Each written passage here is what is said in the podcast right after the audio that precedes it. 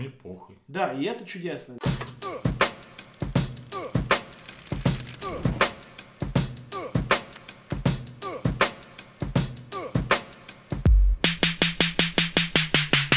Привет, это второй сезон подкаста Кинач. Меня зовут Джон, а напротив меня сидит Антон Зан. Привет. Что мы сегодня обсуждаем, Антон? Мы обсуждаем главную категорию премии «Оскар» фильм года, а также подводим итоги года, наши личные и кинематографические. Да, и расскажем вам немножко о наших планах на будущее, поэтому поехали! Не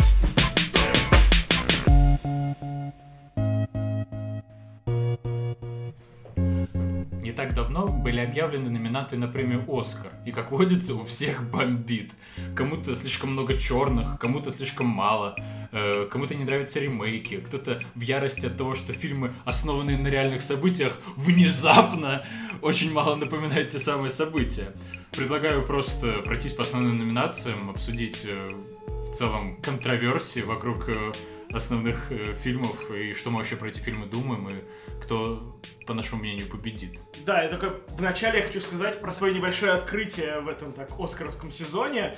Оказывается, я не знаю, знал ли кто-то из слушателей или нет, э, на всяких э, букмекерских сайтах есть целая категория, где можно поставить на Оскар.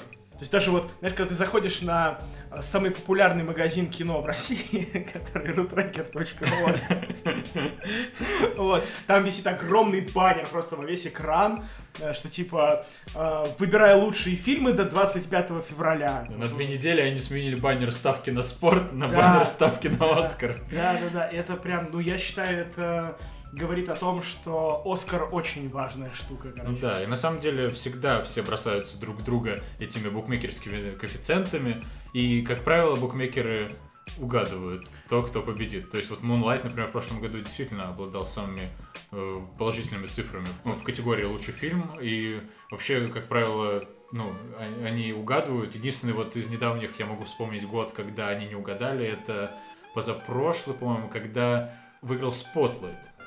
Ну вот, про этот год давай. Да, э, так что сегодня будем называть еще помимо своих номинантов там и претендентов и так далее, будем называть еще их коэффициенты у букмекеров, потому что оказалась очень интересная инфа.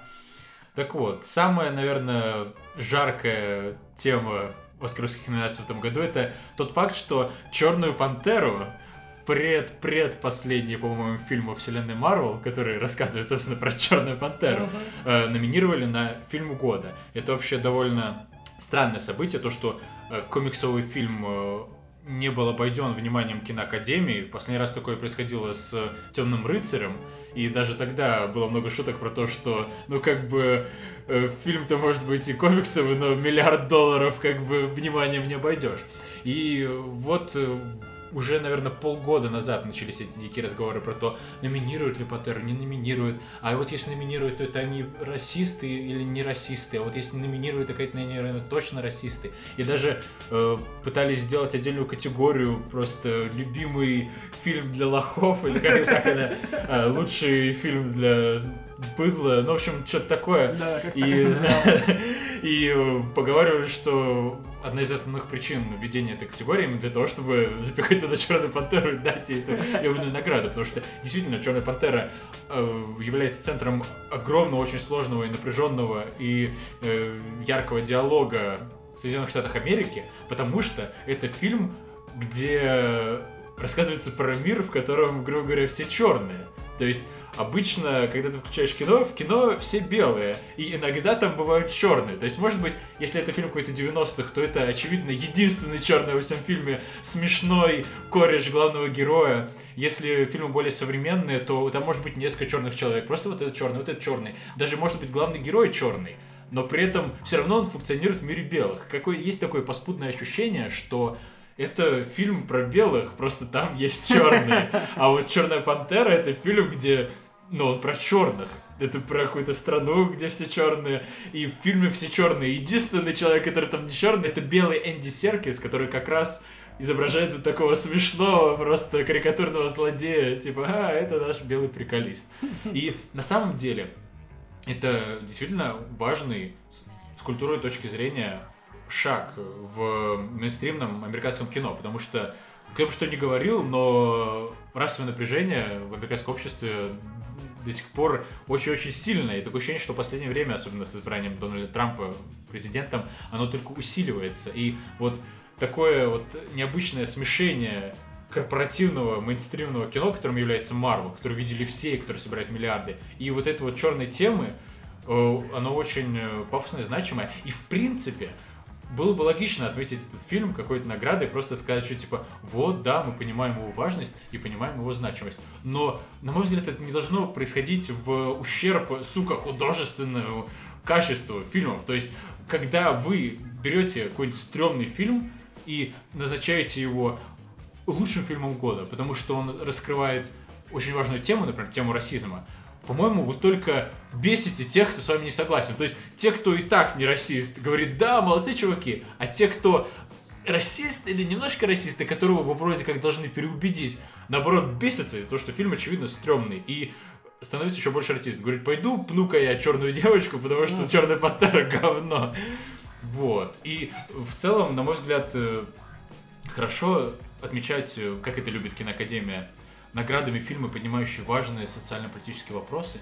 Но хорошо это делать, когда у тебя есть два фильма, и оба, сука, хорошие. Но один еще поднимает вопросы, а другой нет. Вот э, я упомянул уже год, когда The Big Short э, Адама Маккея конкурировал со Спотлайтом, э, раскрывающим важную тему педофилии католических священников. Mm-hmm. И это оба были крутые фильмы, но The Big Short был более такой развлекательный, распиздяйский, а Spotlight был такой тревожный и напыщенно э, социально значимый. И награду дали Spotlight. Это нормально. Нормально, когда Moonlight ревнуется с La и дают награду не расслабленному La а такому пронзительному, но хорошо сделанному Moonlight. Но вот когда Черную пантеру даже просто номинируют на фильм года, но я лично, как синефил, ощущаю это как плевок в лицо. Даже не то, что плевок в лицо, но это просто разрушает мою любовь к фильмам Марвел, потому что кто бы что ни говорил, но я, сука, хожу на этот ну, сраную да, дрочильню, да, да, каждый практически фильм, не считая всяких муравьев, ну, вот, да. э, я смотрю, и я, в принципе, получаю удовольствие, да, это тупое попкорное удовольствие, но, типа, ну, это guilty pleasure, что поделать? Это как послушать Бейонсе, поесть тортика и сходить на фильм Марвел. Но проблема в том, что Марвел хорошо смотрится, когда он на своем месте. То есть Марвел это как шавуха. Когда ты стоишь э, на вокзале ждешь электричку, и такой, типа, блядь, хочу пожрать. И подходишь, смотришь ларек с шавухой, покупаешь шавуху и жрешь ее. И как бы все уместно, ты не будешь на нее ругаться, ты будешь говорить всякие ебанутые вещи, типа, бля, что это у вас мясо кошачье тут что ли? Конечно, кошачье. Как бы ты знал об этом, когда я покупал. Ты играешь по правилам, ты подписался на то, что ты подписался, ты знал, на что ты подписываешься. И как бы все уместно, хорошо, и шавуха вкусная. Но если ты приходишь там в ресторан Метрополь, на который ты копил на школьных завтраках 4 года, чтобы сводить туда свою телку, и там тебе говорят, ну, знаете, у нас тут есть блюдо от шеф-повара, шавуха, то тогда сразу возникает к этой шавухе очень много вопросов. И вот с Марвелом такая же фигня. Я хожу, смотрю на фильм Марвел, и они норм. Но когда я вижу фильм Марвел рядом с Ромой Альфонсо Куарона, блин, с фавориткой Йорга Салантимуса, я сижу и смотрю, боже, ну что это за говно? И сразу как-то я начинаю по-другому этот фильм воспринимать. Сразу я начинаю видеть ошибки, какие-то сценарные неточности, какие-то провалы. И, ну, это как знаешь, бы... Это как когда твоя бывшая находит нового мужика, и ты такой смотришь на него, бля, я такой же урод, что ли, был, серьезно? Вот так же ты смотришь такой, знаешь, типа, после, увидев Черную Пантеру, ты идешь там, например, на фаворитку, да, или на Рому, и такой, типа, бля, эти фильмы действительно такое же говно, как вот то, что я видел только что. У меня просто Черная Пантера типа, я не досмотрел. То есть вот у меня есть, знаешь, такое паучье чутье на фильмы Марвел, я не смотрю хуевые, да, то есть там, я не смотрел второго Тора, я не смотрел Человек-муравья ни одного. Человек ни одного муравья. Я не смотрел Черную пантеру, но типа раз номинировали, надо было посмотреть. Я осилил час. Через час я выключил, потому что ну просто, блядь, ну невыносимо больше. Вот. Э, и, и в общем, я понял, что этому чутью своему надо доверять и не смотреть дальше. То есть вот есть вот эти фильмы, которые просто, просто фильмы Марвел, и вот непонятно, почему именно их номинировали. Вернее, прекрасно понятно, почему именно Черную Пантеру номинировали, почему не Мстителей, например, да? Да. Вот. Но... Но от этого не легче. Да, от этого легче не становится вообще. Вообще, да, я посмотрел его до конца, и ну, это просто фильм, не лучший фильм Марвел, большая проблема которого заключается в том, что там еще совершенно новые персонажи. То есть, на мой взгляд, Пантера по качеству сюжета и всей фигни где-то на уровне Эры Ультрона который тоже совершенно не идеальный фильм. Но Эру Ультрона реально вытаскивает то, что там эти персонажи, которых ты всех знаешь, ты просто симпатизируешь им настолько, ты настолько там за многие годы к ним привык, что какие-то неточности и криватости сюжета тебе не так бросаются в глаза. Здесь же вообще совершенно новый этот каст чуваков, просто много, реально нам пытаются ввести сразу там штук 6 различных персонажей, и они все незнакомые, и у них какие-то сложные взаимоотношения, и при этом фильм не очень пиздато сделан в целом, и в это очень сложно погрузиться. То есть, как минимум, мне кажется, стоило его связать с остальной вселенной более мощно, не взять не этого Мартина Фримена, которого вроде показывали в предыдущих фильмах Марвел, ну, да, да, кто да. это вообще? То есть вот как в Пауке был Iron. Ништяк. Хорошо. Хорошо связывает фильмы с остальными частями вселенной. А здесь ничего этого не было. И как бы, ну это просто получается слабый фильм, который еще отягощен вот этим совершенно новым миром, который сложно погрузиться. Но как бы опять же, еще раз, мой поинт в том, что пока его не номинировали на Оскар, это был абсолютно нормальный фильм. Ну, может, не самый лучший фильм Марвел, но нормальный. Но в ряду номинатов на фильм на Оскар он реально выглядит смешно. Как такой, типа, ой, вот, черные ребята тут с нами пусть поиграют. Да, ты на самом деле сейчас оказал нам медвежью услугу, потому что нам теперь придется постолько же наговорить про все остальные фильмы, а то сложится впечатление, что Черная пантера это единственное кино, про которое можно поговорить. Не, ну это такая важная тема. Ну согласен, да. Ну, Черная да, пантера... бомбила больше всего от Черной пантеры, что как это так, там сколько, семь номинаций у нее, по-моему. Типа, как это так? Какое это комикс-муви среди величайших фильмов, короче, во вселенной. Не, кстати, справедливости ради, там реально значимая номинация только одна, собственно, фильм года. Ну, да, Остальное вот. там, слава богу, ни на режиссуру, ни на синематографе его не номинировали. Там же, если мне не изменяет память, вообще была такая тема, что они подали во все номинации вообще. Везде закинули Черную Пантеру, и вот куда попадет, туда и попало. И вот попало даже в лучший фильм. Ну, стоило этого ожидать, все-таки очень перегретая общественная дискуссия ну, да. на тему. Номинировали, номинировали, хрен с ней. Давай закроем, может, тему расизма, всеми остальными фильмами сейчас поговорим про них. Да, сразу сюда же Black Clansman Спайка Ли. Да, который на самом деле, в принципе, очень неплохой фильм, хоть ты про него уже рассказывал в одном из подкастов, да, у тебя там немножко побомбило от э, второй половины фильма, что она там как-то очень криво сделана, и все вот эти отсылочки к текущей политической ситуации в Соединенных Штатах. Вот, но я вчера посмотрел это кино и, в принципе, остался достаточно доволен, то есть, ну, меня не бомбило от этих неровностей каких-то. Знаешь, да, там немножко колышет, конечно, повествование, там где-то оно проседает перед кульминацией, у тебя вот эта затянутая сцена и какая-то музыка местами не в попад, как будто бы взятая с каких-то стоков или из рекламных роликов. Но в целом, типа, картина это не портит, это очень хороший, такой годный, смешной фильм.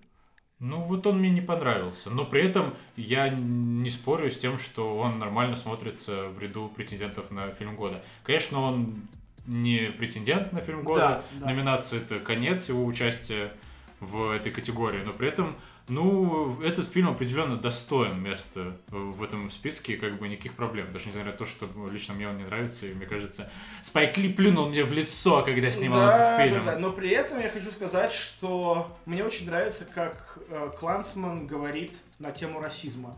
Я не знаю, привиделось мне это или нет, короче, может быть, я был в бреду, когда смотрел, но мне показалось, что вот это противопоставление лозунга White Power против Black Power, и что, типа, все одинаково скандируют, вскинув правую руку вверх, что это в этом есть какой-то интересный намек на то, что типа просто ребята, не будьте, блядь, такими категоричными. Да, вы черные, да, вы белые, просто живите, блядь, в мире.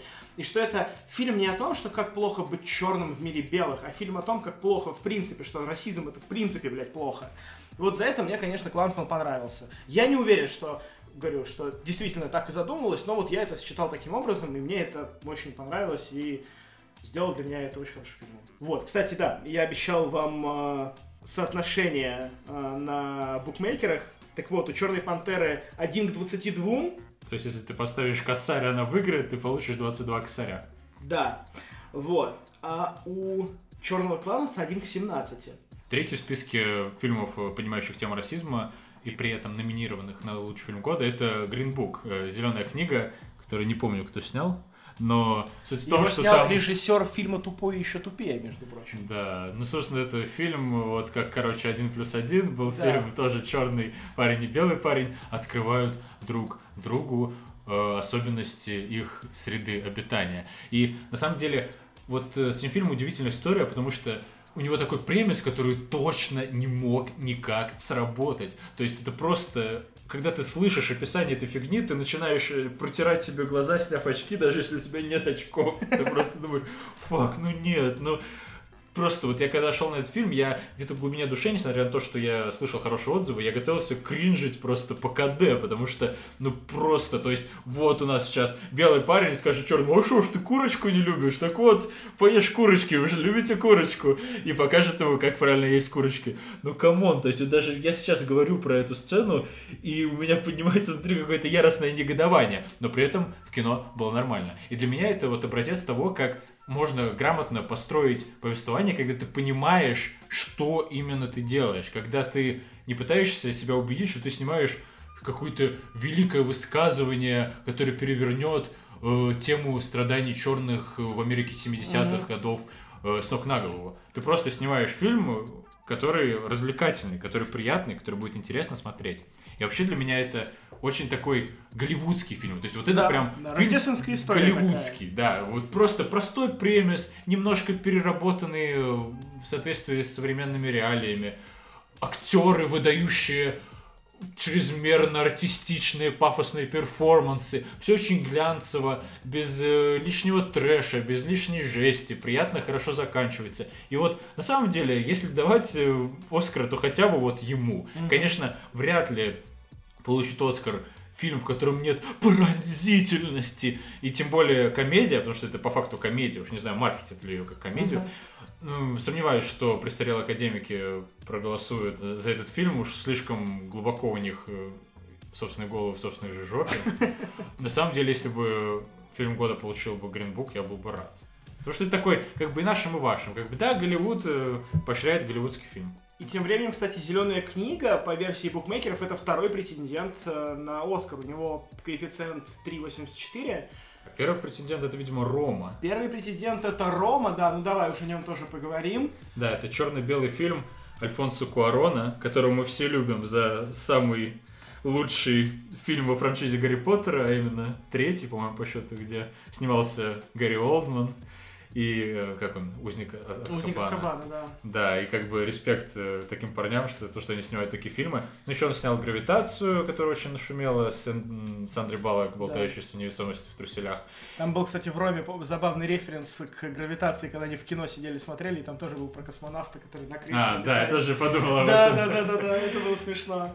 Вот, и как бы Куарон такой очень э, визионер, родом из Мексики, очень любит всякие странные движения камеры, что прям вот именно чем отличался снятый им Гарри Поттер, в том, что там очень много движения. То есть камера прям гуляет по этому залу заседаний Хогвартса, и постоянно там все вертится, крутится, и вот э, всю эту свою любовь к поворотам и изменениям ракурса камеры без склеек он вложил вот в эту Рому, его такой passion project, который он сам снял, сам написал, сам смонтировал, и который рассказывает про жизнь э, такой обычной, ну не очень обычной, наверное, мексиканской семьи, на рубеже 70-71 годов в Мексике, когда там происходили какие-то социальные турбулентности, волнения, и все было непонятно. Это такая мягкая, трогательная, э, тонкая, подспудная история просто про людей, про их жизнь. Я не знаю, мягкая или трогательная, но, короче, меня этот фильм разорвал просто. Я тысячу раз уже об этом говорил, там, не на запись, да,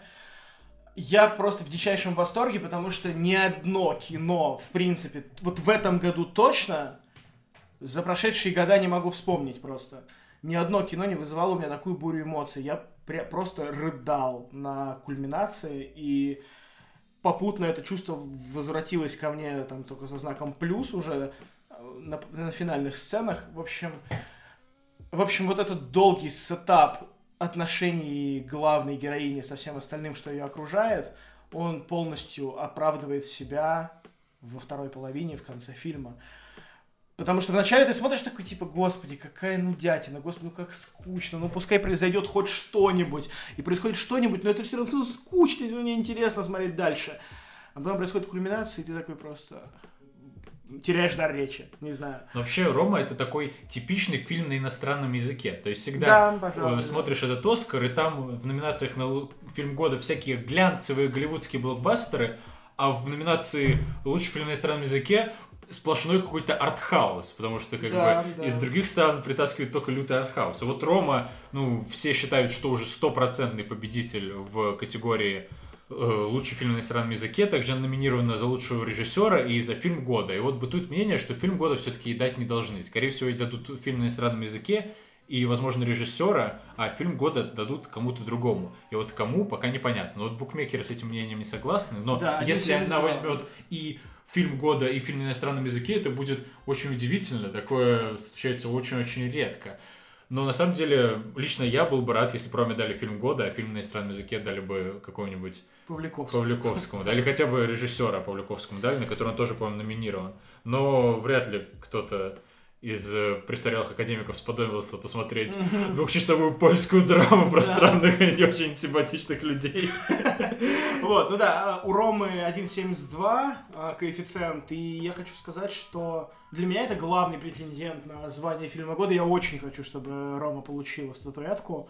Но, помимо всего прочего, для меня Рома это важная знаковая картина, потому что это фильм Netflix. Да, вообще стоит упомянуть, что этот Оскар это по сути триумф Netflix, потому что у них аж 13 номинаций на Оскар в этом году. 10 из них у Ромы, который полностью от начала до конца проект Netflix. И еще три у Баллада Бастера Скракса, Да. братьев Коинов. Там, по сути, только одна нормальная номинация за сценарий и две какие-то вялые, незначительные. Но, тем не менее, все равно, в проце... учитывая, что мы находимся в процессе вот этого вот бадания Netflix с кабельными сетями и со всякими пафосными режиссерами, некоторые уже поняли, что Netflix это заебатое место, куда ты приходишь и говоришь, я хочу снимать трехчасовой фильм про свой член. И они говорят, окей, вот тебе 150 миллионов долларов. И как бы вот такие люди, как Альфонсо Куарон, с своими passion проектами уже давно ушли в Netflix и поняли, что это круто. А некоторые до сих пор воротят нос и считают, что это, ну, это не настоящее кино, это какая-то корпоративная дресня, которую даже не показывают в кинотеатре. И вот как бы сейчас, когда на Оскар все-таки такое количество номинаций представлено фильмами Netflix, э, вот эта вот грань между фильмами которые производит эта компания, и в кинотеатровом фильме начинает стираться. И, возможно, скоро мы увидим фильмы Netflix и на э, и в Каннах, и на других фестивалях будут брать попроще. Да, я думаю, что это такое, знаешь, не побоюсь этого слова, чуть ли не историческое событие, потому что сам Оскар-то вяленький, фильм-то, в принципе, довольно вяленький да, в это этот раз. еще не очень. Но вот именно вот эта за- заявка Netflix э, может сделать его историческим, на мой взгляд. Ну и давай еще тогда по странным режиссерам с их странными видениями. Да, э, представлен в этой номинации также Йоргас Лантимос, э, безумный грек, которому даже Панас Косматос сказал, ты чё, ебанутый? Который э, в этом году снял гораздо менее ебанутый, чем обычный фильм. Но он И- просто присыпал нормальное Да, кино своим Он как будто бы снял такое голливудское глянцевую историческую костюмную драму и слегка присыпал сверху своей неадекватностью. И вот мне это в таком виде нравится, потому что некоторые его фильмы были для меня чересчур безумными. Если «Лобстер» еще туда-сюда, и то с трудом мне иногда переливалась его неадекватность через край моего терпения, то «Убийство священного оленя» еще сложнее я пережил. А недавно в киноклубе на работе мы смотрели Альпы. старый его фильм «Альпы», и вот там прям вообще очень такая жесть, и сложно ее было смотреть. И главная моя проблема с Латинсом всегда была, что он очень любит прием такого отстранения персонажей от реальности путем отказа от эмоций. То есть у него Мгм. все персонажи просто ходят и с пустыми лицами произносят фразы. И вот я это не люблю, потому что я люблю, сука, актинг. Я люблю, когда Мгм. актеры выкладываются на полный. Пусть даже лучше они переигрывают, чем не доигрывают. Я люблю смотреть на то, как э, актеры передают эмоции своих персонажей. И вот несмотря на в целом э, импонирующую эстетику фильмов Лантимуса, вот этого мне всегда не хватало. И в «Фаворитке», наконец-то, э, актрисы и актеры реально играют. И это воспринимается совсем по-другому. И мне очень понравилось. Вот мы прямо сегодня перед записью Да. подкаста сходили посмотрели «Фаворитку», я до сих пор под впечатлением, и мне вот этот фильм очень понравился. На мой взгляд, вот я бы дал награду именно ему, потому что, на мой взгляд, это крутое такое сочленение всего хорошего из автор... мира авторского кино и всего хорошего из мира Голливуда. То есть вот, например, Рома, ну она слишком такая авторская. Да, То есть да, да. она местами мне казалась занудной. Черно-белость я не уверен, что мне хорошо зашла. И, на мой взгляд, э, нужно все-таки больше Голливуда. Я как бы дитя современного века, я люблю попкорн, экшен, яркие цвета, и мне не хватило голливудскости. А вот в «Зеленой книге», например, голливудскости слишком много. Мгм. Это уже чисто такое студийное, просчитанное кино, и э, оно крутое, но давать ему награду за лучший фильм года, возможно, нелогично, потому что все-таки оно слишком приземленное. А вот фаворитка совмещает два этих подхода. То есть это, с одной стороны, цветастая, костюмированная, яркая драма, но при этом она смотрится свежо и интересно именно за счет того, что человек, который ее сделал, обладает реально своим очень четким, заметным видением режиссерским. И она все, начиная от движения камеры, заканчивая какими-то выборами планов и э, актерских, не знаю, позиций в кадре, сквозит тем, что человек, который это снял, не местный. Что он приехал в Голливуд чисто на заработки. И, в общем, это круто. То есть, серьезно, вот это мой фаворитка, это мой фаворит в гонке за фильм года. Фаворитки, между прочим, третье место по прогнозам, 8,5 коэффициент. И я хочу сказать, на самом деле, что, на мой взгляд, ему для полноценного как раз-таки гол- голливудского фильма не хватает вот этого социального высказывания. То есть, да, там поднимается тема ЛГБТ, там отчасти, да, лесбийская тематика, но она вот настолько там... Но это не поднимается. Не это просто, да, это Она- просто да, фильм, да. где И вот женщины... на самом деле я считаю, что вот так вот должны сниматься фильмы Да. на эту тему, потому что, типа, тебе не бросают это в лоб, а тебе просто говорят, что вот эти персонажи лесбиянки, все. Да, ты просто привыкаешь к тому, что да, лесбиянки, просто ничего Да, особенного. тебе не показывают, как они борются со своим там вот этим вот, что общество это порицает, и они это... Хотя, в принципе, в фильме тоже они это скрывают и не особо светят, но тут понятно, потому что эпоха такая, в принципе, да, и как бы особо это не будешь афишировать. Но это, это не в этом смысл фильма, короче. Фильм совсем про другое. Просто вот эти персонажи, они любят Ну, друг такие, друга. да. да. И вот как раз победа всякой дискриминации должна в этом заключаться, что да, да. всем должно стать похуй. Конечно. Просто, да мне похуй. Да, и это чудесно. Но, если честно, я вот Лантимас... Я немного смотрел, во-первых, да, смотрел только Альпа и Фаворитку, собственно, вот, и особо не вкуриваю не в его режиссерский стиль, и мне понравился фильм с той точки зрения, на самом деле, больше какое впечатление он на меня производит, то, что вот эта эпоха, все вот это вот э, странная современность, что вот эти кривые парики, какой-то странный грим, то есть меня больше цепляет эпоха, не, не столько, сколько режиссерское видение этой картины. Прикольно, вот он вложил в эту эпоху какую-то такую подспудную комичность. То есть, по сути, вся эта херня с лосинами, париками и мужиками напудренными с мушками. Мгм. Это, сука, смешно. Но при этом, когда это снимают по-обычному, пафосно, в жанре какой-то войны и мира, почему-то это тебя не веселит. А тут он вроде не снимает, нич- не вставляет ничего откровенно забавного, идиотского, но не считая танца вот Ну этого. да, да, да. И- но при этом ты смотришь на эту херню и думаешь, боже, какие они долбоебы.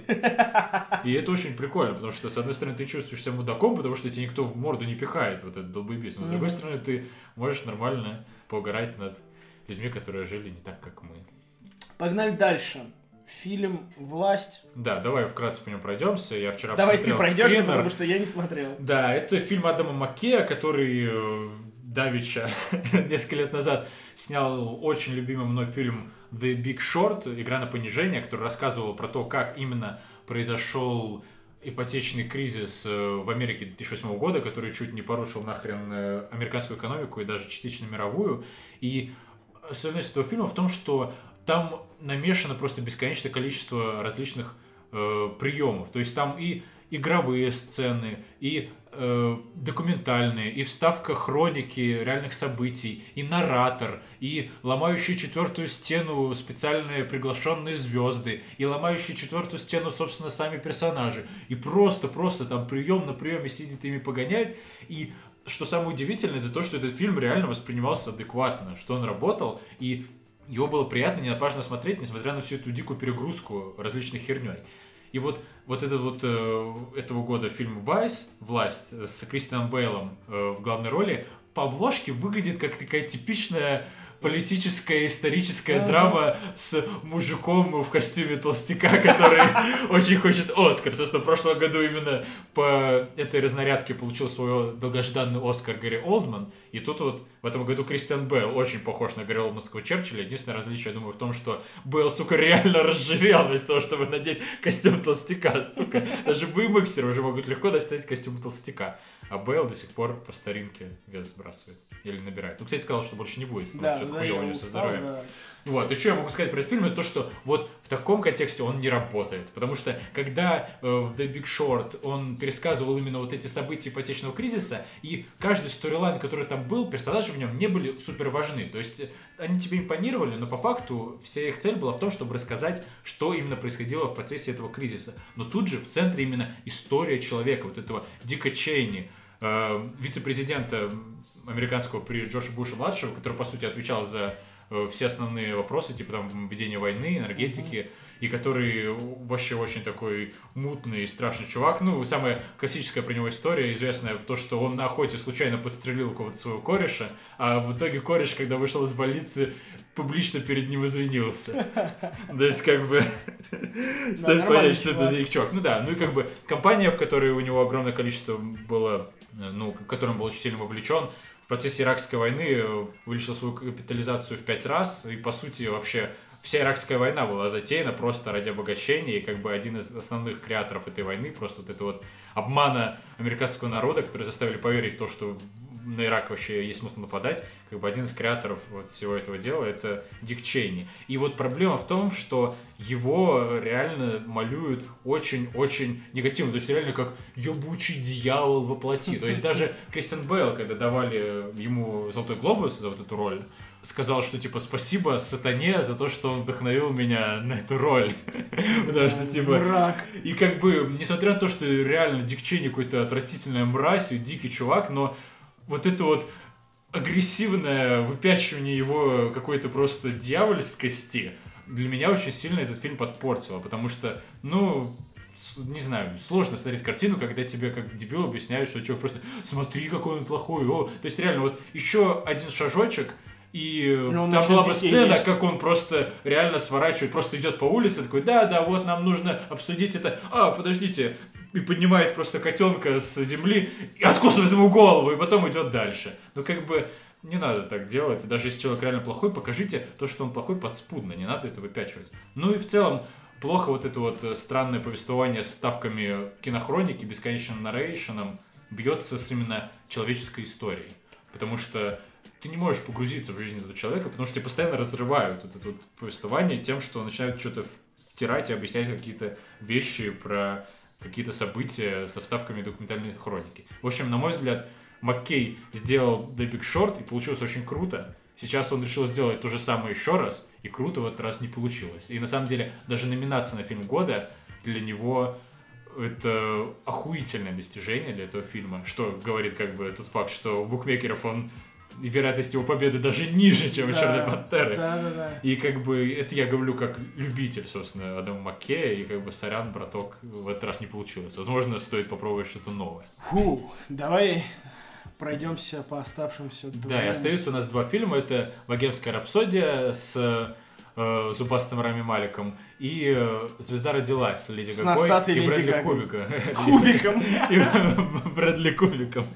Да, с Брэдли Купером. И забавная история про эти два фильма, то, что эти два фильма не заслуживают вообще никаких наград, очевидно, но при этом Очевидно, они эти награды получат. Но что особенно прикольно, это то, что до Золотого Глобуса считалось, что «Звезда родилась» Брэдли Купера основной претендент на большое количество Оскаров. Что сейчас ей дадут много Золотых Глобусов, потом идут много Оскаров. И вообще, это крутой фильм, который в этом году много всего соберет. А «Богемская рапсодия», ну так, херня какая-то для фанатов. Но внезапно э, «Богемская рапсодия» срубила много Золотых Глобусов, а «Звезда родилась» нет. И все резко переобулись, переметнулись, цифры букмекеров изменились, и теперь «Богемская рапсодия» один из основных претендентов как на Оскар в главной мужской роли для Рами Малика, так и на фильм года она явно претендует уже больше, чем «Звезда родилась». Не, кстати, вот Нет? у меня, у моих букмекеров Богемская рапсодия У моих это... букмекеров. Да, да, да, второй с конца претендент, то есть он чуть-чуть лучше власти. А «Звезда родилась». А звезда родилась. Ну, типа, короче, у богемской рапсодии 31 коэффициент, у звезды родилась 21.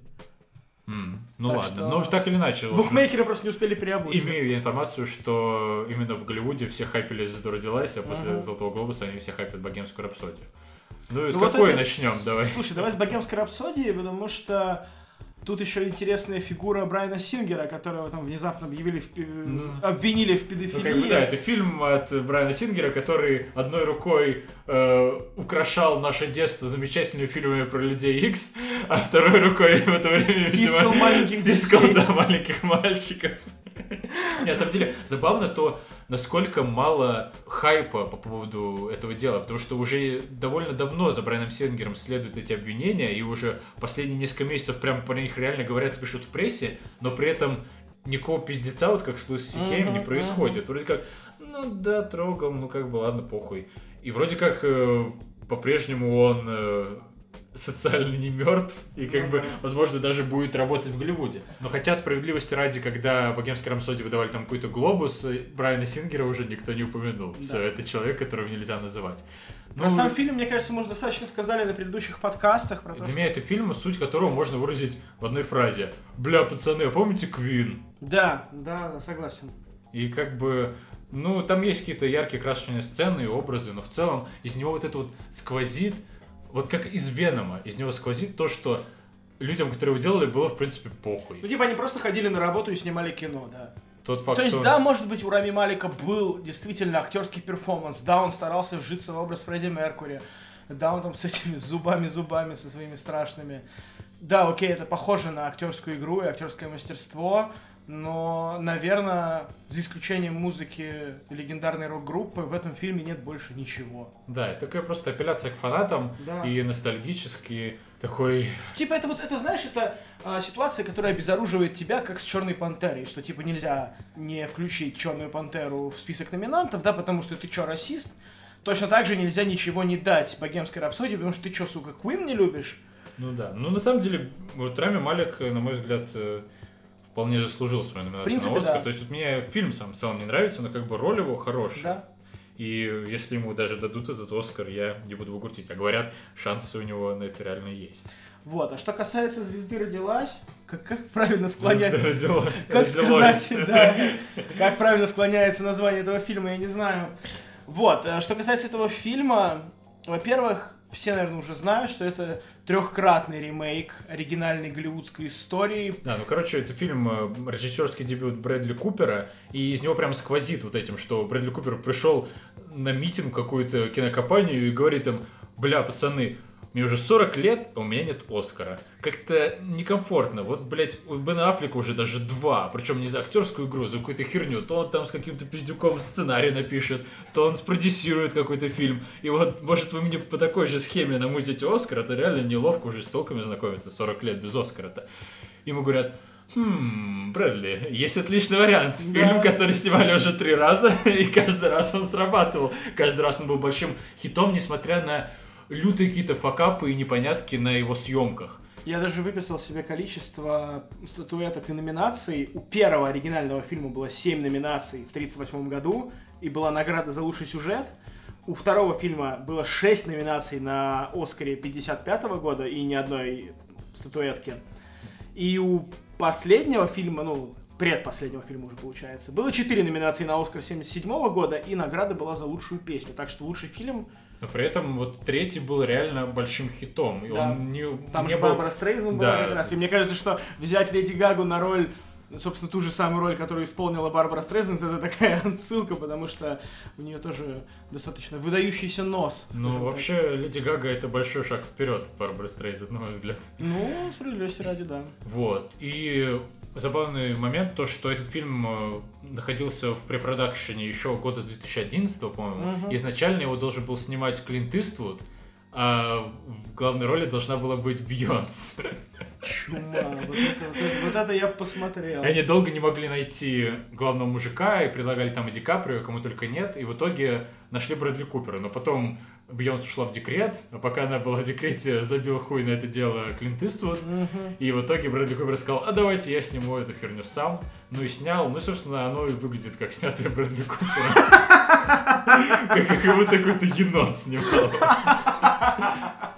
А, Не знаю, у меня такое ощущение, что Ну вот, больше всего я сравнивал этот фильм с Ла Ла Лэндом, потому что, ну, типа, тоже музыкальная какая-то история про успех одного и падение другого. Ну да, собственно, кратко про этот фильм. Там э, мужик, рок-звезда, находит телочку, которая поет в каком-то засранном клубе, никому неизвестно, влюбляется в нее, вводит ее на сцену, она становится суперзвездой, а он, наоборот, перестает постепенно быть звездой и спивается нахуй. Ну Аминь. вот, в общем, такая-то история, да. да. И причем реально из э, фильма в фильм, из итерации в итерацию ничего не меняется. Там меняется только то, что сначала он был звездой кино, а потом да. э, стал звездой музыки. Ну так припудрен в соответствии с эпохой. То есть здесь он такой вот прям жертва. То есть если первых пару фильмов он был такой именно мужик, такой, а, я бухаю, ебу телок, то здесь он такой несчастный, заобьюденный отцом-алкоголиком, которого никто не любил, который пытался повеситься в 13 лет, и прям он пьет не потому, что он такой, а, да мне похуй, а потому что, а, блин, меня никто не любит. И как, в общем, какой-то он э, лоховатый стал к четвертой ну, итерации. Да. Меня еще бесило, что он постоянно какой-то вялый, типа, как будто бы он забывает, что сейчас он не выпивший, и не надо быть размазнёй, а он все равно размазня. В общем, не знаю, кроме негатива у меня этот фильм не вызвал никаких эмоций. Не... А, еще, кстати, да, вот что бросается в уши, это то, что ни одна песня не запоминается. Вот реально, вот этот Shallow, который все хайпят и говорят, что о, какая крутая песня, которая на самом деле, ну я не знаю, как она могла запомниться, у нее абсолютно не запоминающий припев. Хотя если вспомнить раннее творчество Гаги, Типа, я тогда еще был убежденным металлистом, короче, и считал, что поп-музыка это говно, но, блядь, даже я знал да, эти песни. Да и это уже позднее, типа, я про, типа, Покер Фейс и вот это вот все. Все знали эти песни, они запоминались, они въедались в мозг с одного прослушивания. Shallow абсолютно какая-то бесцветная, пресная хуйня, которая вообще не... Я не могу даже напеть ее, там, мелодию наиграть. И вспомним City of Stars ты выходил из кинотеатра и прям тан да дан дан та да да и вот и так на протяжении следующих полугода до самого Оскара ты сидел и в голове играла City of Stars. Эта песня запомнилась, главная песня, заглавная песня фильма. А здесь как-то... И вот они сыграют на Оскаре эту Шеллоу живьем. Ну, охуеть. Ну, может быть, теперь я ее запомню. Надеюсь. Ну, в общем, короче, нет, в плане музыки мне ни один трек не понравился. Я не, не претендую на звание какого-то там супер меломана, который э, разбирается в музыке, и подкаст не про это, ну да ладно. Ну вот э, у меня нет такого адского негатива по поводу этого фильма. На мой взгляд, он просто слабенький. Просто он очень так трусливо и пресно срежиссирован. То есть просто очень аккуратно. Видно, что весь смысл съемки вот этого фильма был в том, чтобы не зафакапить. То есть как бы понятно, что это история по какой-то причине настолько глубоко резонирует в душах людей, что ее можно переснимать, переснимать, переснимать, и каждый раз она работает. И вот реально, Брэдли Купер такое ощущение просто думал, так, так, главное мне просто не засрать. Это главное просто аккуратненько, планчик, обратный планчик, без выебончиков, нормально, все хорошо. И вот, э, вот эта вот трусливость сквозит из этого фильма. И когда еще до объявления номинации он вроде как считался одним из главных претендентов на Оскар, у меня вот по этому поводу реально бомбило. Что было хорошо, потому что как же не побомбить по поводу Оскара. Но вот сейчас, видя его довольно э, хуевенькие цифры, которые дают букмекеры, в принципе, я стал спокоен. И в целом, я не могу сказать, что я жалею о его просмотре. То есть, например, вот «Богемская рапсодия» меня реально выбесила. А «Звезда родилась», ну, норм. Первая половина получше, вторая половина похуже, но в целом я получил какое-то удовольствие от этого фильма. Мне позабавил вот это вот э, Гага в непривычной для нее Мне вот наоборот. роли. Мне понравилось, что вот это вот их love story раскручивается не совсем конвенциально. То есть не так, что типа вот когда он приходит в бар и вдруг видит ее на сцене, и нет вот этого «А!» и он влюбляется в нее. Наоборот, сразу видно, что она ему не очень-то нужна изначально, он ей не очень-то нужен изначально, но при этом они как-то постепенно притираются друг к другу и начинают друг друга любить сильнее, сильнее, сильнее. То есть как это происходит в жизни. И вот это было приятно наблюдать, и вообще первая половина э, мне фильма, можно даже сказать, понравилась. И Гага или Гага, блядь, Короче, баба это. Очень хорошо смотрится, на мой взгляд, в роли вот этой простой телки. То есть вот когда она уже становится звездой, и ей надо отыгрывать суровые эмоции, любовь и ненависть, обиду. Вот она уже видно, что, короче, актерского мастерства ей не хватает. А вначале, когда она просто хлопает глазами, такая, а шо, блядь, ну концерт, что ли? Играет, то играет хорошо. она чудовищно вообще, просто какой-то. Ну, то есть она не актриса, тут вообще Ну, она совсем. выглядит, да. То есть э, заметно, что она там проездом. Она не из этого бизнеса, она из Да, да, пусть и смежной индустрии, но при этом не из Да. индустрии киношной. Это точно. Ну, в общем, посмотрим, кто выиграет. Я очень надеюсь на фаворитку или хотя бы на Book. Роме, не знаю, мне кажется, не дадут Оскара, но кому тогда дадут, вообще непонятно. Вообще, хотелось еще упомянуть, что Дамьен Шазел, автор вот этого Мгм. э, снял же в этом году фильм «Первый человек», и, видимо, фильм этот оказался настолько пресным, что его даже ни на что практически не номинировали, только Не на зря я бомбил. Да, причем забавно, что он реально оказался настолько незапоминающимся, что я забыл про него и вспомнил только когда вот сегодня что-то по поводу Оскара в целом читал. То есть я помню, мы его обсуждали и думали, ну да, да, э, Ша- Шазел снял фильм чисто, чтобы собрать Оскаров. А потом, когда объявили номинации, его там не было, и я даже не вспомнил, там, типа, о, а как же Шазел не номинировали? Я просто напрочь забыл про этот фильм, настолько он какой-то блеклый и проходной при всей его, ну, какой-то красоте и реально большом количестве артистического мастерства, которое Шазал в него вложил. Фух, ну вроде отстрелялись с главной номинации Оскара. Собственно, я думаю, смотреть всю церемонию есть смысл только ради этого. Мы постараемся как-нибудь оперативно подвести итоги, когда, собственно, они уже будут. Когда закончится церемония, я думаю, нам, у нас получится быстренько записать выпуск и выложить его прямо в понедельник.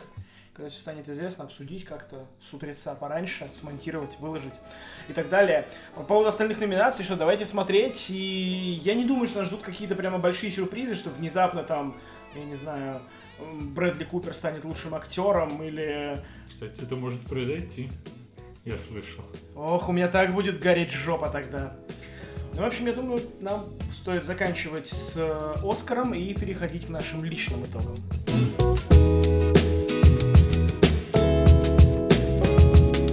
С прошлого года у нас остался небольшой должок. А, Мы постоянно говорим, что все читаем, такие прям пишите нам везде, а сами в последнем выпуске проебали письмо от подписчицы. А, Подписчицу зовут Дарья Мошникова, спасибо тебе за письмо. Она пишет следующее. Привет, ребята, слушаю все ваши выпуски с удовольствием. Я смотрю то, что вы советуете, и если видела обсуждаемый фильм, то почти всегда подписываюсь под каждым вашим словом. Спасибо вам за качественный интересный контент. О. О многих фильмах вы говорите, что не сопереживаете героям. А, На эту тему хочу посоветовать фильм The Grey. Почему-то по-русски его назвали «Схватка», но неважно. Если вы его не видели, то вообще-то стоило бы. Только обещайте не смотреть трейлера и лучше в оригинале. Ну, это само собой, разумеется. Вообще-то стоило бы. Это фильм о том, как совсем разные люди вместе идут к одной цели. Герои называют э, о себе буквально по одному предложению, но этого вполне достаточно, чтобы проникнуться историей. Еще раз спасибо вам за ваш труд. Не бросайте, у вас отлично получается. С уважением, ваша слушательница Даша. Даш, спасибо еще раз большое. Мы обязательно посмотрим The Grey. А The Grey это где Лиам Нисон в роли Лиама Нисона припсыпанного снегом. Да-да-да, и там что-то про волков. Это вот... А, я как-то пыта- я как-то пытался посмотреть этот фильм очень давно. а, Он старый? Я что-то думал, Ну, он относительно старый, он типа 2000, там, не знаю, 10-12, где-то так, наверное. Мне его советовал тоже как-то друг, э, но почему-то у меня не пошло, я не знаю, надо попробовать еще раз, видимо. Ну и вроде как с долгами за прошлый год мы разделались, а теперь давай, наверное, подводить какие-то наши итоги личные, не личные, безличные и так далее. новый. Обезличенные итоги года. Да, такие вот запоздалые итоги. Все уже, наверное, забыли про то, что был Новый год, короче, всех уже отпустило, оливье доедено и так далее, а мы вот только подводим. Ну то ладно, мы сходили на месяц в отпуск и вроде бы даже чуть отдохнули, но это не точно. Итоги года у нас следующие, что, во-первых, стоит отметить, что в 2018 мы запустили наш подкаст. Да, это случилось, по-моему, в мае где-то. ну, Да-да, с- сразу после выхода Turbo Avengers. даже, даже не сразу после, мы, по-моему, три, что ли, недели мы подождали, э, пока у нас там что-то не получалось, то, то оборудования не было, то мы не могли находить, найти, где писаться, и что-то вот не срослось. И мы, по-моему, про Авенджеров, мы уже запоздало так вот обсуждали его, по-моему, на вторую или на третью неделю. Я не помню. Ну вот я помню, что мы даже, по-моему, в первом выпуске говорили, что типа, ну вот подведем запоздалые итоги, короче, э, по Авенджерам, обсудим их вот так вот, вспомним, что там было. Постоянно какие-то итоги. Да, и там, причем было забавно, что у нас а, мы еще не умели обращаться нормально с оборудованием, не понимали, как правильно писаться, и у нас не записался первый прогон подкаста, мы где-то там треть, наверное, записали, а потом микрофон выключился. Да, он был хороший. Да, и там было довольно неплохо, и нам в итоге пришлось переписывать его заново, уже с натянутыми эмоциями. И, короче, вообще там первые несколько выпусков у нас все шло так туговато. Ну и там есть... у нас было видео, что немаловажно. Кстати, То есть, да. Реально, наши слушатели имели уникальную возможность лицезреть наши ёбла в процессе просмотра подкаста. Уж не знаю, насколько эта возможность им нравилась. А наши слушатели имели возможность быть зрителями, скажем так. Вот, ну, кстати, по поводу видео у меня есть небольшие планы на будущее, что когда-нибудь мы вернемся с видео рядом, но пока ничего ну, не просто буду мы так распиздяи, а с видео это реально сложнее все становится. Да. Вот, так что да, Кинач запустился в мае 2018 и это, наверное, главное событие года минувшего, я думаю. Вот, но давай все-таки про кино.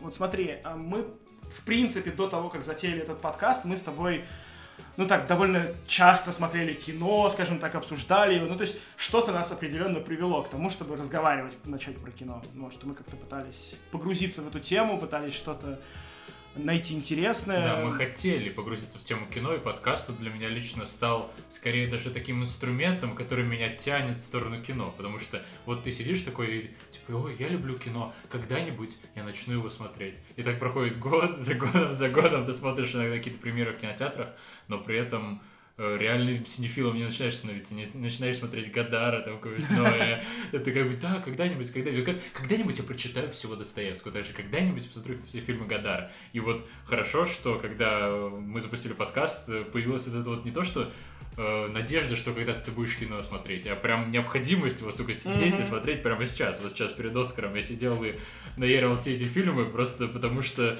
ну, как бы, надо, надо. Я ответственен перед нашими 11 слушателями за то, чтобы они услышали информацию максимально полную и точную от меня. Да, это есть такое дело. У меня на самом деле мало чего изменилось в плане количества просмотренных кино. Но я начал больше ходить в кинотеатры. То есть раньше для меня было поход в кино это такое типа быдло развлечение, когда ты не знаешь, чем заняться, ты идешь в кино, потому что больше ты ничего придумать не можешь интересного. Но потом открыли Пионер. Ну, во-первых, да, потом открыли Пионер, э, потом еще Москино подрядился показывать фильмы в оригинале, и все как-то стало повеселее, пободрее, и ходить в кино стало практически такой, знаешь, это уже даже не развлечение, это такое, как хобби, то есть это типа вещь, которой ты занимаешься не потому, что тебе нужно развлечься, а потому, что тебе просто нравится смотреть кино, то есть как-то вот так вот. Вот. И, в общем, со стартом подкаста мы начали внезапно смотреть очень много русского кино. Ну, много по сравнению с тем, как это было раньше, потому что у меня всегда русское кино ассоциировалось с каким-то шлаком, мусором. Ну, потому что вот весь вот этот информационный фон, который создают там всякие бэткомедиан, э, всякие, не знаю, прочие блогеры, которые обсирают кино, они как бы занимаются тем, что избивают младенца. То есть они берут плохие русские фильмы и плюют его говном. в принципе, такой активно существующий мем, что типа русское кино говно. Ну да, вот кстати, заведенное, заведенное Серебренниковым, кстати, в «Изображая жертву», там была первая фраза в фильме, что российское кино в жопе. Но это вот этот стереотип о том, что да, что русское ну, кино да, плохое, да. не умеют снимать в России кино. кино. Вот, и за сколько получается, почти год, ну не год, сколько там, ну, в общем, где-то почти за год ведения подкаста мы сами лично смогли убедиться, что русское кино не в жопе, русское кино очень крутое.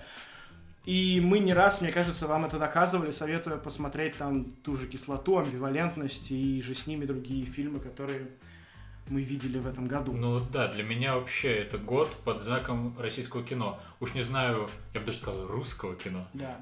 Я не знаю, потому ли это, что реально в этом году произошел какой-то расцвет и ренессанс, или потому, что я просто начал реально это кино смотреть, но факт в том, что в этом году я посмотрел много хороших русских фильмов, там и «Кислота», и «Амбивалентность», «Лето», э, «Айка» вот недавно. Mm-hmm и, в общем, много разных русских фильмов, все они хорошие. И то, что я понял, это то, что когда говорят, что русское кино в жопе, имеется в виду мейнстримное кино. Да. То есть, как бы, кино можно очень четко разделить на кино авторское, кино мейнстримное. И вот в России мейнстримное кино действительно в жопе. Оно находится в совершенно какой-то жуткой ситуации, когда все просто пытаются быстро сделать говна и заработать денег, и, естественно, у них ничего не получается, потому что инструментов для этого у них нет. При этом авторское кино у нас находится в прекрасном состоянии, наверное, не хуже, чем на Западе. Где-либо еще. Да, да, при том, что у нас э, все-таки посложнее выбить бабок на то, чтобы снять какой-то свой независимый фильм, но при этом люди это делают, то есть они реально э, упарываются тем, чтобы выбить из фонда кино эти страны 24 миллиона и там где-то еще намутить каких-то спонсоров, э, крутятся, вертятся, и в итоге доставляют э, реально эстетическое удовольствие таким простым зрителям, как мы. Вот, с русским кино понятно. А, что еще? Вот я, например, лично для себя в этом году открыл азиатское кино. Не то чтобы я там прям как локомотив попер через классику китайского, японского, там, корейского кино, но вот мы с тобой с большим удовольствием посмотрели «Пылающего», после этого где-то на каких-то там то ли новогодних каникулах, ну, в общем, где-то зимой, неважно, я посмотрел э, «Семь самураев» Акиры Курасавы, это уже серьезная заявка. Да, и тут я, короче, понял, почему это кино в топе вообще везде, потому что, ну, блин, это фильм, от которого невозможно оторваться. Это старый фильм, по-моему, 54-го, что ли, года, черно-белый, он длится три с чем-то часа. Это просто сплошной восторг, то есть, я не знаю, я реально я не мог оторваться. Я смотрел фильм в два захода, а, просто потому что, ну, как бы, ну, тяжело высидеть три часа и дома, да? Линч бы тебя проклял за это. Возможно, да, но, тем не менее, э, как бы целостность картины у меня в голове сохранилась, и я получил дикое удовольствие, всем очень рекомендую посмотреть, очень крутое кино. Вот, там же, соответственно, я смотрел и Олдбоя, наконец-таки я осилил его, вот, и внезапно зачем-то я посмотрел Затоичи, Такеши Китана, не знаю зачем, какой абсолютно проходной боевичок такой самурайский, ну вот, ничего особо примечательного. Но, тем не менее, короче, я открыл для себя азиатское кино и дико этому рад, потому что внезапно японцы, китайцы... Тоже люди. Не то, что даже люди. А, нет, они снимают тоже очень крутое кино, и вот у меня сейчас на очереди а, «Слон сидит спокойно», э, режиссера Хубо, Который выпилился еще до премьеры. Да, причем там такая забавная у меня с ним история, что э, я когда узнал про то, что про этот фильм, почитал в Гугле, узнал, что Хубо э, покончил жизнь самоубийством до премьеры фильма. Мне приснился сон, в котором я с ним встретился. О. Вот. И он был черно-белым, и, ну, сам Хубо, потому что фотография в Гугле была черно-белая, и почему-то лысым. Но я очень четко понимал, что это он. Вот, и после этого я решил, что, ну, наверное, вот точно стоит посмотреть. Вот, и долгое время меня останавливало то, что я думал, что этот фильм невозможно нигде найти в России. Вот, но в итоге где-то там недавно я нашел какие-то очень кривые копии с какими-то непонятными субтитрами. Но в итоге я надеюсь, что все-таки я его осилю, и в одном из подкастов про него обязательно расскажу, потому что «Слон сидит спокойно» — это прям такое говорят, groundbreaking кино, что называется. Главное не выпились потом, потому что это очень как-то мистически твоя история звучит, что он пришел ко мне во сне и позвал за собой. Позовет за собой, не иди, помни, что надо оставаться в мире живых. Вот. И раз уж я заговорил про Курасаву и Семь самураев и черно-белое кино, то есть вот еще одно открытие для меня в этом году это магия черно-белого кино, потому что я не понимаю, как она работает, но меня прям приковывает к экрану черно-белая картинка. Просто невозможно оторваться, не знаю почему, не могу это объяснить, но вот того же комиссара, например, мы смотрели с тобой тоже, и у меня всегда была какая-то антипатия к черно-белому кино, да, что это неинтересно, не цветасто, не красиво, глазу не за что зацепиться.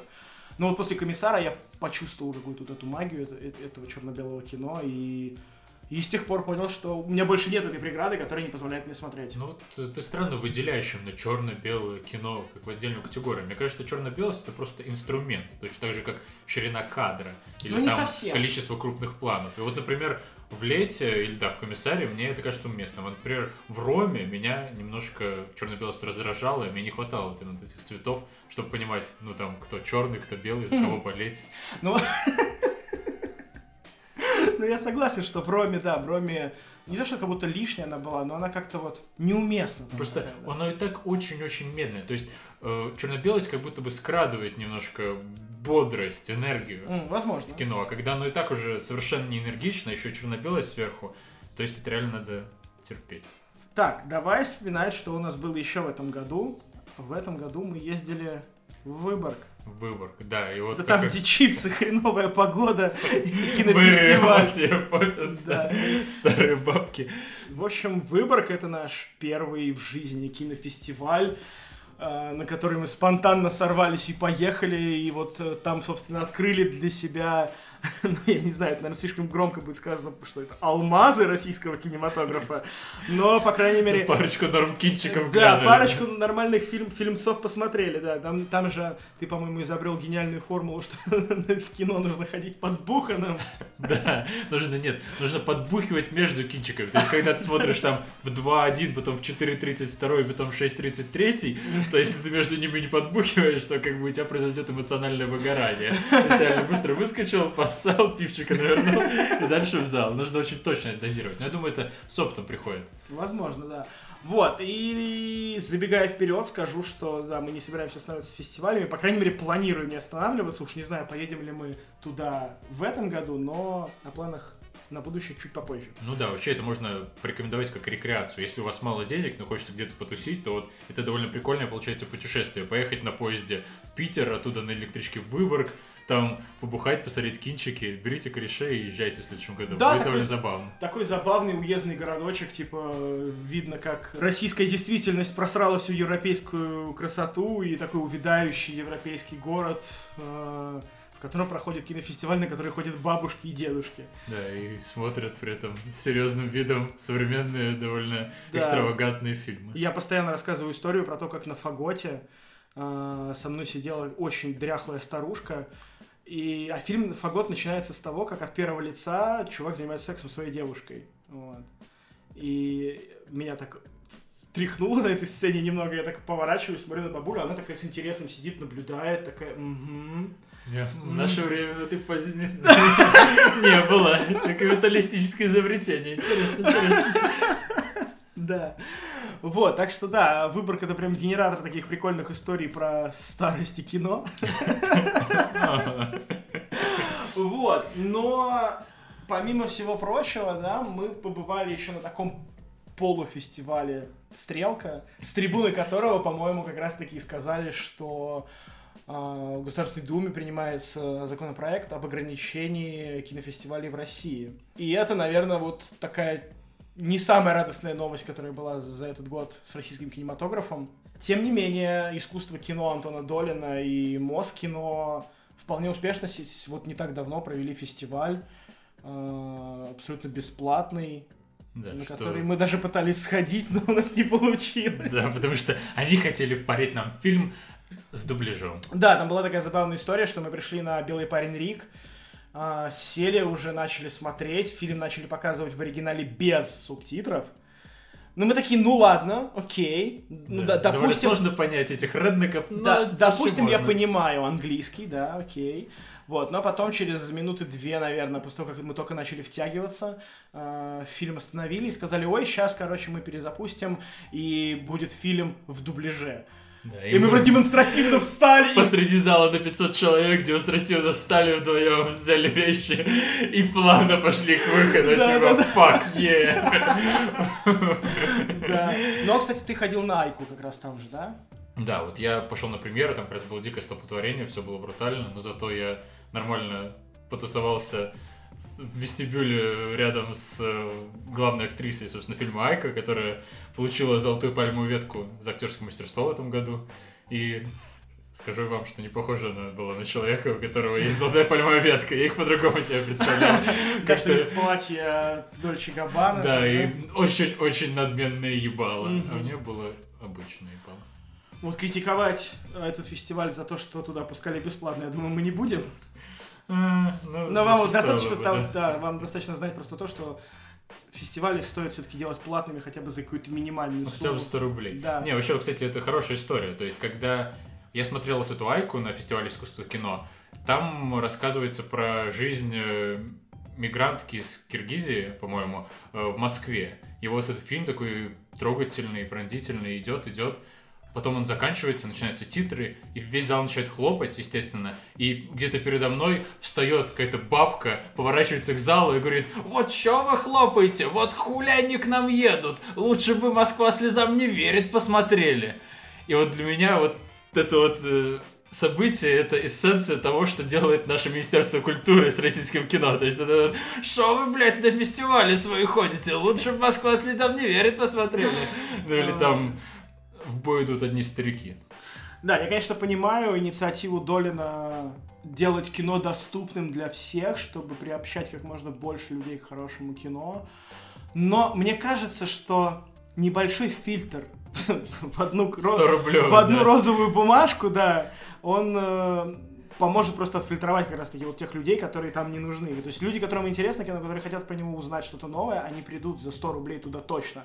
А вот всякие люди, которым просто некуда пойти этим вечером, и они пошли туда, потому что, ну, халява, чё бы не сходить, как бы. Ну да, видимо, подразумевается, что они придут такие, «Ха, бесплатно, посмотрят и внезапно втянутся и станут синефилами. На самом деле, я не знаю, может быть, так это оно и работает, но мне в это поверить реально сложно. Да, вот такая же история. Мне очень хотелось бы, чтобы это так было, но, к сожалению, это так не работает. По крайней мере, мой опыт так подсказывает. Еще один тренд года, про который хотелось бы упомянуть, это э, хуевое кино, которое всем заходит. Классические примеры это вот Веном и Аквамен. А, То есть вот два совершенно невыносимых ублюдочных фильма, каждый из которых собрал реально много денег, окупился с лихвой, и которые были просто уничтожены критикой, и при этом э, получили довольно существенную любовь простой аудитории. И вот для меня это такое продолжение тренда, который сейчас, на мой взгляд, происходит, это разделение кино домашнего и кино в кинотеатре. То есть, если раньше у тебя не было, по сути, выбора, где смотреть кино, ты хотел посмотреть новое кино, ты шел в кинотеатр. Сейчас же много фильмов э, можно посмотреть прямо из дома. Есть Netflix со своими новыми тайтлами, есть просто разные способы доставки контента. И теперь э, идти в кино не обязательно. Соответственно, кино должно дать тебе какую-то причину, по которой ты хочешь выйти из дома и куда-то идти, парковаться, там, ругаться со своей телкой, покупать попкорн, садиться и с кучей других долбоебов сидеть вместе в зале, попердывая смотреть на экран. И вот мне кажется, что этой причиной является то, что кино типа большой экран, большие колонки, и там пыш, пыш, пыш. И вот реально часть художественное кино начинает, в кинотеатрах начинает вырождаться, потому что, ну как бы, крутую, сложную, многосоставную драму ты можешь посмотреть и дома, и даже лучше, ты можешь остановить и такой, чё? Особенно в каком-нибудь пылающем, перемотать пару раз сцену дрочки. А как бы в кино ты идешь чисто за счет того, что там большой экран. Ну так и давайте вырежем из фильма все, вот эту вот говорильную, все вот эти непонятные взаимоотношения между людьми. И просто будем эксплуатировать большой экран. Просто пыш-пыш-пыш, пыш-пыш-пыш. Потом просто герой приходит в какую-то комнату, ему говорят, а теперь иди туда. И он опять с боем прорывается куда-то туда, пыш-пыш-пыш-пыш-пыш-пыш. И так до самого конца. И вот Аквамен и Веном прям вот такие первые манифестации, мне кажется, вот этого тренда, просто обублюдования, обублюдочивания э, кинотеатрового, кинотеатрового кино. А, Мне кажется, знаешь, меня это навело на мысль, что следующий этап развития для кинотеатров, то есть, да, им же нужно как-то зарабатывать деньги. Сейчас Netflix все захватит, кинотеатрам нужно будет дальше рвать бабки. Короче, они будут приглашать стримеров, чтобы он сидел, играл на большом экране, а куча народу будет сидеть и смотреть, короче. Да, и может быть кидать в стримера всякой хуйни. Да, да, да, или нет, он будет там в пуле непробиваемой будке сидеть. Но вот ты знаешь, для меня на самом деле кинотеатр это такое, это как раз таки возможность смотреть больше фильмов. Потому что дома я вот реально не могу себя заставить. Но я тысячу раз уже про это говорил, что дома мне сложно смотреть кино. Вот это прям нужно собраться, скачать, включить, сесть, что-нибудь пожрать, Особенно приготовить, короче. медленное кино. Да, особенно медленное кино. А вот когда ты приходишь в кино, ты понимаешь, что все, ты уже никуда не денешься с этой подводной лодки. Сиди до конца и смотри. И даже если фильм говно, ты все равно досидишь его и досмотришь, потому что денег жалко. Да, да, вот жадность помогает досмотреть фильм до самого конца. Кстати, по поводу жадности, эм, я хотел рассказать про то, что появилось приложение, которое называется Киноголик. И, кстати, ребята, это, это не реклама, не партнерские материалы, ничего, да. Мне очень жаль, что это не так. Я очень хочу заработать денег, но нет. А, появилось приложение Киноголик, в котором за, сейчас я вам скажу, по-моему, 1190 рублей можно купить абонемент в кино. Там очень много кинотеатров по Москве и Санкт-Петербургу, по-моему. И, собственно, за эти 1190 рублей ты можешь ходить в течение месяца во все кинотеатры, на все сеансы, сколько влезет. И вот я так прикинул, что на самом деле, учитывая, что средняя стоимость билета в кино, вот как мы с тобой ходим, это там 300 рублей, то считай, это 4 фильма в месяц. И все, и это отбилось. Карточка, кстати, за 1190 рублей это на одного человека, на двоих будет стоить 290, по-моему, вот, то есть вы можете ходить вдво- вдвоем, там, на семью, не знаю, как-нибудь, на друзей, вот, и суть, в общем, в том, что карточка, судя по всему, очень быстренько отбивается, вот, я хочу в этом месяце, вот, в феврале, попробовать походить по вот этому абонементу, посмотрим, что из этого получится, и я думаю, что в последнем выпуске февраля или там в первом выпуске марта я вам расскажу, что из этого вышло, стал ли я больше ходить в кино, и стоит ли вам тоже этим пользоваться, рекомендую ли я вам это. Вот, ну и раз мы так потихонечку про будущее начали, давай подумаем, какой у нас фильм был лучшим в этом году. Ну вот для нас, для подкаста Кинач. Что вот тебе запомнилось? Ну вот, мне больше всего именно как кинематографический experience запомнилась амбивалентность. Потому что это, во-первых, хороший, э, мощный фильм, во-вторых, он наш, русский, и всегда фильм, снятый на твоем языке, будет больше резонировать у тебя, чем фильм э, из посторонней культуры, даже если он чуть-чуть, может быть, лучше. И плюс к этому Э, экспириенсу от амбивалентности добавилась вся периферия, потому что мы поехали на нее в Выборг, это все было внезапно, мы смотрели ее там в этом кинотеатре вместе с съемочной командой, потом мы вывалились на крыльцо под бездонное темно-синее небо Выборга с полнолунием, рядом какая-то церковь, и бьют колокола, и вокруг нас все эти актеры, продюсерка, этого фильма нервно прикуривает от джоновской зажигалки. Вот это все прям было такое недолгое, но очень э, мощное очевидное погружение в вот эту всю киношную тусовку, в мир кинематографа, что ли, который прям очень сильно мне запомнился. До сих пор вот этот стоп-кадр синего неба Выборга после амбивалентности э, иногда возникает у меня в голове, и прям это очень яркие образы, которые, я думаю, на много лет запомню. Да, я согласен с тобой, это такой, типа, потеря девственности какая-то была, прям такая, только с, в положительном ключе. Может быть, в отрицательном. Ну, кто знает. Вот, я сейчас самый судорожно листаю список вот фильмов, которые я посмотрел в этом году. Вот «Пылающий» хороший. Ну, это тоже, это просто хороший фильм. Вот, знаешь, я называю это болезнью Оскара, потому что, да, на Оскар, как правило, уходят фильмы, которые сняли вот, типа, в последние, там, 3-4 mm-hmm. месяца, да, которые зарелизили в последние 3-4 месяца.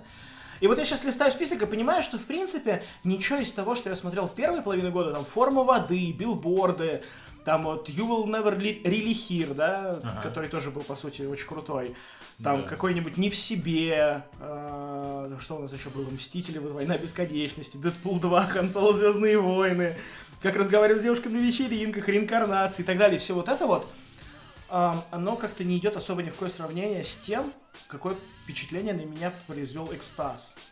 Вот реально я постоянно его вспоминаю. То есть вот я сравниваю с ним другие фильмы, я пытаюсь не знаю, как-то каждый раз к нему возвращаюсь, пытаюсь его заново проанализировать. И вот почему-то он меня не отпускает. То есть вот настолько меня зацепил этот фильм, что я в очередной раз даю себе очередное обещание посмотреть Гаспара Ноя побольше, потому что говорят, что uh, Enter the Void, по-моему, фильм называется, это «Вход mm-hmm. в пустоту», да, что это просто вообще пиздец. То есть, но экстаз не идет ни в какое сравнение. И вот если я смогу действительно там получить такой же experience, как от него, то это будет очень круто. И, наверное, для меня экстаз был именно фильмом, да, вот не событиями, а вот именно фильмом года, наверное, он.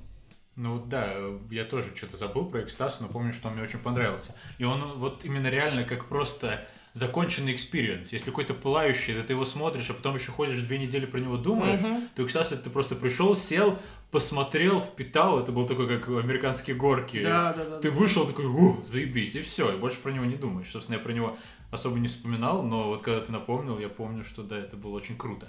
Вообще я заметил, что сложно сразу понять, какие фильмы крутые. То есть я обычно только через пару лет понимаю, какой вот в том-то, в 2015 году, в 2014 uh-huh. году, какой из фильмов был реально фильмом года. То есть, как правило, через несколько лет я могу легко назвать фильм года какого-то прошедшего года. Вот. А в году, в котором я сейчас. Ну опять начинается про Робокопа вот эта вот тема, я понял тебя. Вот, еще я очень хотел бы отметить Фагот, потому что на самом деле тоже вот еще один фильм, который я постоянно вспоминаю. Я подписан на Бориса Гудса в Фейсбуке, режиссер этого фильма. Вот, он тоже не дает мне забыть про него, постоянно напоминает о нем. Джон, Джон, помнишь Фагот? Пишет в личку. Да, да, да. Вот. И на самом деле я хочу сказать, что действительно очень клевая картина, прям я никогда не любил российские комедии. Во-первых, я не, не любил вот эти вот э, советские комедии, да, на которые все, которые не любить считаются зашкваром, да, то есть там вот э, Шурик, вот это вот все. Ну да. Вот. А, и, соответственно, российские комедии тоже я очень не люблю, там духи вот этих лопухов там и так далее и прочее. Горько. Да, да, да. Вот. И вот Фагот для меня стал первой российской комедией, реально смешной, которую приятно и интересно смотреть. И плюс она, типа, в новом этом тренде кино на мобилу. Ну, вообще, фильм такой приближающий тебя к кинематографу. То есть, э, вернее, прокидывающий мостик между кино и тобой. То есть, когда смотришь большое кино, это сразу видно, что, о, там тысяча человек двигала камеры и освещение, чтобы это все произошло. А тут реально какой-то чувак придумал, взял iPhone и за три дня, по-моему, уже он его снял. Да, что-то там И типа за три дня взял просто и сделал этот фильм. И ты видишь, что как бы это просто такой же чувак, как ты. Просто у него была какая-то идея, видение и понимание. Он взял и собрал этот фильм. И он реально смотрится на одном уровне с вот этими всеми сложными, многосоставными картинами, как даже амбивалентность. Да, да. Вот, Давай, давай. про худший теперь. Ой, Какой самый дерьмовый Слушай, фильм в вот этом здесь, году? вот здесь у меня нет сомнений, короче, самое лютое говно, которое я видел в этом году, это фильм «Беглецы», который мы смотрели в Выборге, режиссера Ара Аганесяна, я, блядь, никогда не забуду это имя. А, это просто такая параша, просто это, это вот, знаешь, там можно хейтить фильмы с канала там ТНТ, но вот это, короче, супер говно такое, что его, по мне кажется, даже в прокат не... Ну, то есть в прокате его, по-моему, не было вообще нигде. На телек его, по-моему, тоже не взяли. Короче, это такое лютое дерьмище. Это вот то самое российское кино, которое в жопе. Да. То есть вот прям Причем вот даже нет, эссенция. даже нет. Типа, то самое российское кино, которое в жопе, которое обсирают блогеры, это же что-то расхайпленное. Это там движение вверх какое-нибудь, да, там... Что там еще было такое, что все обсирают? Ну там э, этим не мстители, как их зовут-то, господи? Защитники. Значит, Крым. Крым, вот эта вся хуйня, короче, которая типа везде у тебя пестрит на плакатах, вот эта хуйня вся в жопе. А вот, вот этот фи- фильм «Беглецы», который никто никогда, блядь, даже не узнает, что такой фильм существует. Типа, мне просто не посчастливилось посмотреть его в Выборге, иначе бы моя жизнь была бы гораздо светлее и ярче. Вот. А, И я про него знаю теперь, и вот я не могу жить с тем, что я знаю про это говно. Вот, так что да, для меня, наверное, вот фильм «Беглецы» это самое лютое говнище, которое я видел. И, наверное, все. Да, из таких нормальных фильмов. Слушай, из нормальных фильмов давай пока ты отстреливайся, а я пока что полистаю еще свой списочек. Давай, я вообще... У меня было два кандидата на худший фильм года, и я реально... Один из них был «Остров собак». Я реально склонялся к нему. Я понимаю, что все меня будут хейтить, потому что принято любить Уэса Андерсона, и в частности «Остров собак», потому что там песики и куколки, и все это мило.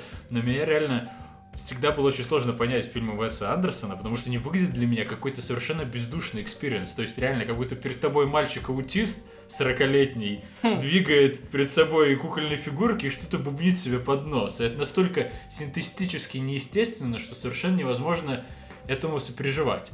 И мне казалось, что это невыносимо. Я прям злился, думал, это ни хера не кино. Вот, и хватит называть это фильмы. Вы можете этим наслаждаться, но это, сука, ни хрена не фильмы. Но тут недавно сидел, я смотрел, не помню, какой-то фильм, и внезапно меня озарило. Ну, так и да, мальчик-аутист двигает фигурки. Ну, это просто такой жанр. Ну это да. не обязательно, что это плохо. Ну да, То есть, да, как да. бы, окей, мне не нравится жанр мальчик-аутист двигает фигурки бубнит под нос. Но это не значит, что другие люди не могут наслаждаться мальчиком-аутистом, который бубнит себе. Да, да, мы поняли, давай дальше. Вот, и поэтому я решил не называть «Остров собак» как э, худший фильм года, и автоматически switchился ко второму, который, ты, наверное, забыл про него, Ready Player One. А, о! А в этом году был? Да, потому что как я его не отметил. мне показалось странным, когда ты сказал, я знаю, какой фильм, с такой, типа, задором, глядя мне прямо глаза, я был уверен, что ты скажешь, что это был первому игроку приготовиться. Но нет, почему-то ты вытащил Да, на свет. слушай, это Конечно, «Беглецы» это еще больше дерьмище, на самом деле, именно потому что он еще и сделан плохо. Ready Player One сделан, конечно, хорошо, но Сука, действительно, вот есть такая картинка знаменитая, где Стив Бушеми такой в кепке Да, со да, скейтом, да, типа. How do you do, fellow kids? Это из сериала Сикстерак, по-моему. И вот реально этот фильм, это вот прям манифестация вот этой картинки. Вот весь фильм первому игроку приготовиться, это вот эта вот картинка. И, по-моему, это кошмарно. То есть э, какие-то нелепые референсы, непонятно для чего сделанные, какие-то... Ну, все его смотрели, все знают. Не знаю, если кто-то любит этот фильм, напишите мне, пожалуйста, письмо, объясните, что же вам в нем так понравилось, пожалуйста.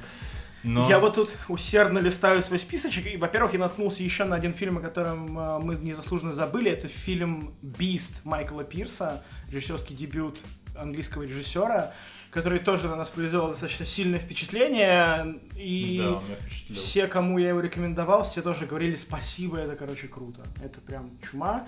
Так что, если будет возможность, обязательно его посмотрите, если еще не видели. А из самых плохих фильмов у меня вот здесь есть тоже две такие темные лошадки, затесались, короче, которые Не, не сразу, заметил. Это «Убийцы 2 против всех», который, ну, конечно, не был прям парашей, как «Беглецы», но но оставила себе очень негативное впечатление именно за счет того, что это плохой сиквел хорошего оригинала. Да, это было разочарование. Да. И миссия невыполнима последствия. О, ну не настолько Ну вот, ну тоже, да, я не могу назвать его прям говном, которое, типа, мне прям не понравилось. Это просто миссия невыполнима. Да, я просто пришел и угорел, конечно, но как фильм это полная хуйня, короче. Вот. Ах, давай на этой ноте перейдем, наверное, к небольшим таким планам на наше будущее, на текущий год. На самом деле, особо вам похвастаться или поделиться нечем, но я вам скажу, что мы очень хотим звать гостей в подкаст. У нас даже есть прикидки, как кто бы это мог быть. Поэтому следите за анонсами, когда-нибудь мы вам расскажем, и, возможно, это будет даже очень-очень скоро, то есть, типа, через один, через два выпуска, где-то после Оскара, может быть, то есть, вот, ну, вот, прям очень скоро. Вот, у нас будут гости. Гости будут э, из около киношной какой-то, может быть, тусовки какие-нибудь там, я не знаю. В общем, люди, имеющие отношение к индустрии, но не прям вот там... Так, билетеры в кинотеатрах. Да-да, уборщицы из кино. Вот эти вот все, да, люди, которые раздают 3D-очки на входе. Вот эти ребята, да. То есть не ждите Федора Бондарчука там, или, не знаю, или Быкова кого-нибудь таких. А человек, который выносит мусор Федора Бондарчука, вот это наш клиент. Да, да, да. У нас же подкаст для простых смертных, для обычных людей, которые не цепляют носом потолок. Вот, э, ну и что? Ну и, собственно, мы будем продолжать тюнить подкаст, пытаться сделать его лучше. Уберем, наконец-то, это ебучее эхо, которое меня очень сильно раздражает каждый раз, когда я переслушиваю старые выпуски. Я очень надеюсь, что мы решим этот вопрос. Вот. И мы вот говорили про Выборг, и на самом деле очень хочется поехать еще на какой-нибудь фестиваль. И мы, кажется, говорили даже об этом в выпуске про Выборг, что мы очень хотим в Карловы Вары на кинофестиваль. Вот. Да. И он проходит, по-моему, в июле, вот, или в начале июня, в конце июня, начало Летом, короче. Вот. Э, мы очень надеемся туда попасть. Я надеюсь, что я таки стану выездным из страны. Вот, и смогу тоже туда отправиться. Вот. В общем, да, очень хочется. Надеемся, что мы сможем вам рассказать про Карловы Вары и что там показывают, и как вообще выглядит европейский кинофестиваль. В окно в Европу мы уже посмотрели, пора теперь в саму Европу ехать. Я обещал Дедушке Морозу, что я буду в новом году писать посты в Телеграм. Пока не вышло, но все впереди. Подписывайтесь на нас в iTunes и Google Podcast, ставьте нам оценки, комментируйте, и это поможет нам стать богатыми и знаменитыми. А еще вы можете скопировать ссылку на RSS и слушать нас в том приложении, которым пользуетесь. Подписывайтесь на канал Антона в Телеграм. Чем ты там, кстати, занимаешься? Пишу посты. Когда последний пост ты написал? Э, декабрь. Да. В общем, Антон обещает, что будет писать в канал больше. Ну, у нас был отпуск, в конце концов, да. мы хотели отдохнуть немножко. Я обещаю. Да. Выпуски, кстати, также публикуются у нас на сайте keenach.ru и в наших соцсетях в Facebook. И вот и первое нововведение второго сезона ВКонтакте. У нас появилась своя группа, правда, нас пока не подключили к местным подкастам, и свежие выпуски будут лежать в аудиозаписях. Но можете подписаться, и тогда, по идее, нас все-таки подключат, вот, и ура. Еще пару слов про соцсети. Теперь там у нас будут публиковаться только свежие выпуски. Но мы решили немного прокачать свой инстаграм, так что ждите, в скором времени там начнет появляться какой-никакой контент. А у нас на этом все, ребята. Слушайте маму. Кушайте кашу. И ходите в школу. Пока.